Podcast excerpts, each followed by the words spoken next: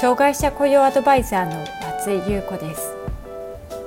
私は障害者雇用に関する企業のコンサルティングに長く関わってきました。ポッドキャスト障害者雇用アドバイザー松井優子の障害者雇用相談室では障害者雇用に関する質問に対してその問題解決や新たな視点をお伝えしていく番組です。企業での障害者雇用が進んで働きたいと願っている障害者の方が一人でも多く働けるようになればと願っていますそれでは本編のスタートです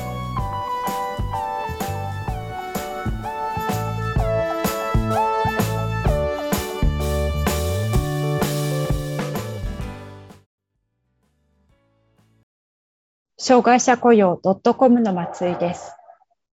ジョブコーチは企業がサポートを必要とするときに外部から来てもらうことが一般的ですが、社内でジョブコーチ資格を持つ社員を育成し、活用することもできます。このような企業在籍型ジョブコーチは、企業内に在籍する社員でもあり、ジョブコーチでもあります。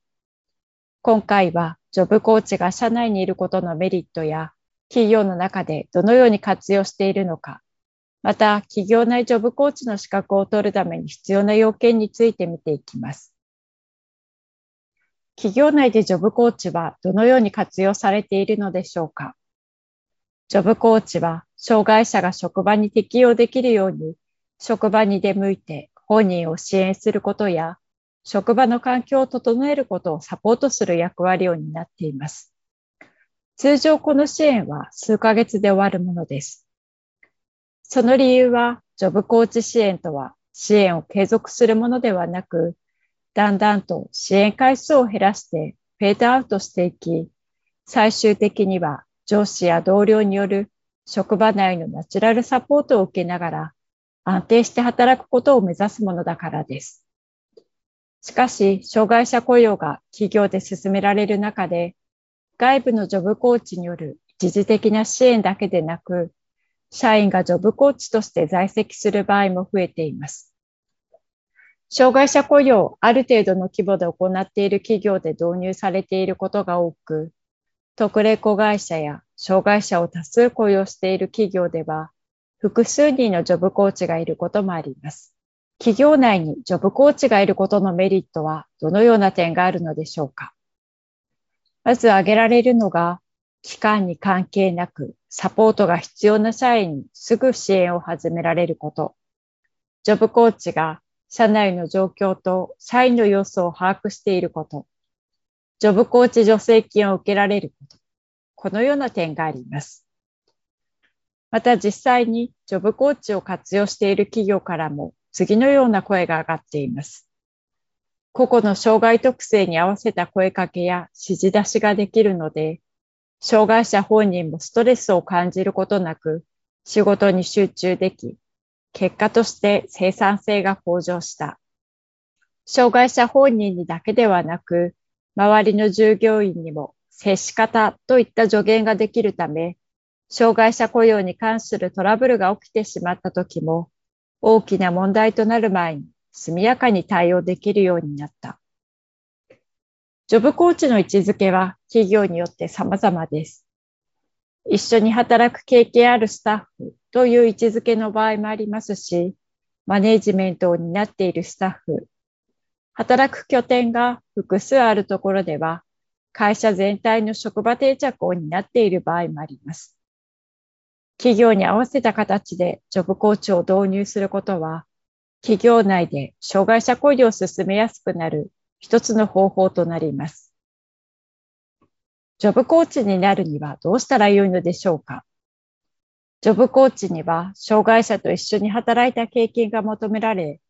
企業在籍型ジョブコーチ研修を受講する必要があります。また研修受講に関しては次のような要件があります。障害者を雇用している企業に所属していること、障害者の雇用管理などに関する業務を担当していたり、担当する予定があること、企業内ジョブコーチの助成金の活用予定があること、このような点です。ジョブコーチ研修について見ていきましょう。企業在籍型ジョブコーチになるためには、独立行政法人、高齢障害、求職者雇用支援機構か、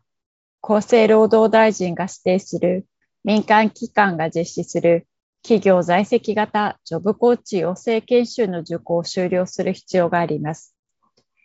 ここでは独立行政法人、高齢障害、求職者雇用支援機構が開催する企業在籍型職場適用援助者養成研修について説明していきます。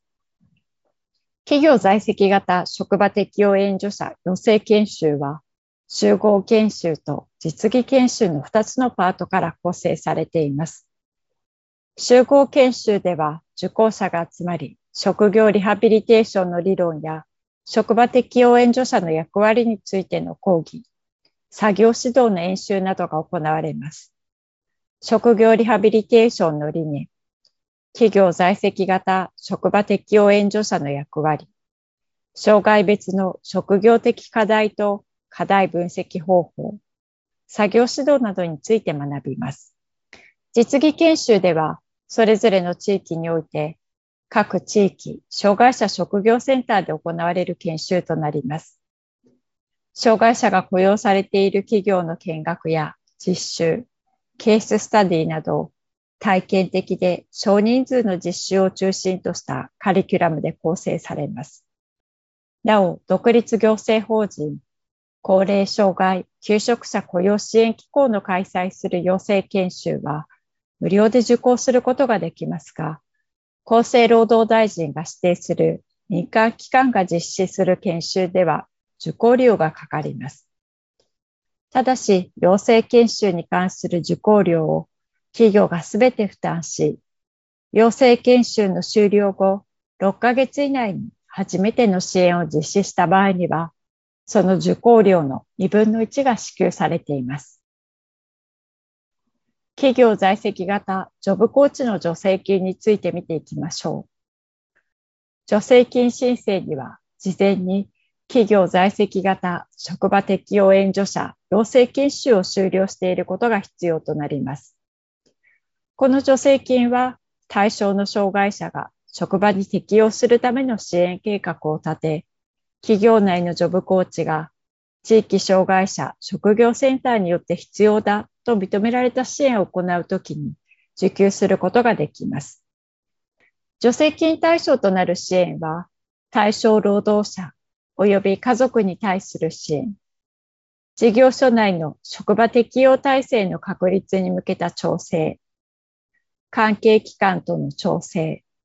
その他、地域センターが特に必要と認めて、支援計画に含めた支援などが含まれます。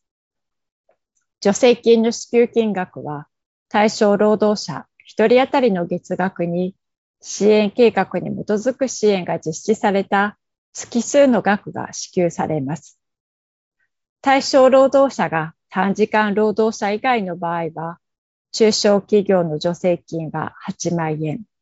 大企業は6万円となります。雇用対象者が精神障害者の場合、中小企業は12万円、